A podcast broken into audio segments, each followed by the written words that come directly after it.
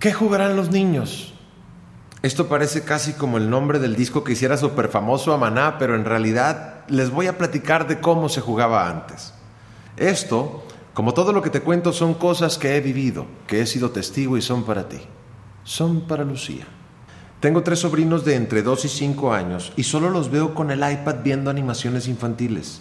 Tengo una sobrina de 10 años que solo ve bandas coreanas en su teléfono celular. Y el hijo de un amigo ahora resulta que ve por YouTube cómo otros juegan juegos de video. Y entonces ahí sí digo la frase de Maná, ¿dónde diablos jugarán los pobres niños? Ay. Para empezar, cuando yo era pequeño solo tenías una cosa y con eso bastaba, la imaginación. Cada día era eterno y tenías que tener mucha imaginación para poder sortear las horas y entonces aparecía la magia. Y un día eras policía y al otro eras pirata. Y un día podías volar y al otro vivías en el mar. Pero siempre, siempre inventabas algo.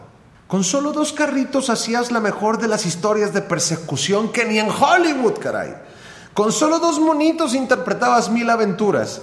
Y esos monitos un día eran astronautas y otros luchadores, pero siempre había algo que hacer para combatir el temido aburrimiento.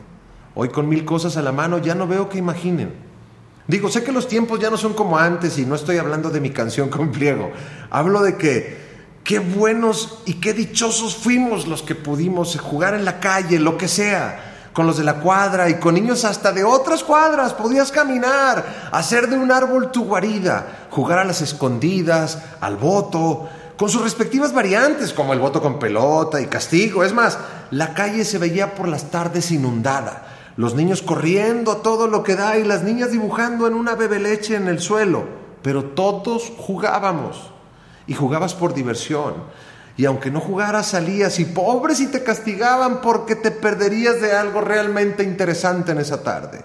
Fútbol, con pelota o balón, hasta con un bote jugabas como pelota béisbol con solo una pelota desinflada y un palo de escoba, pero ahí eras el mejor de tus ídolos dependiendo del deporte que estuvieras jugando. Hasta en eso se usaba la imaginación.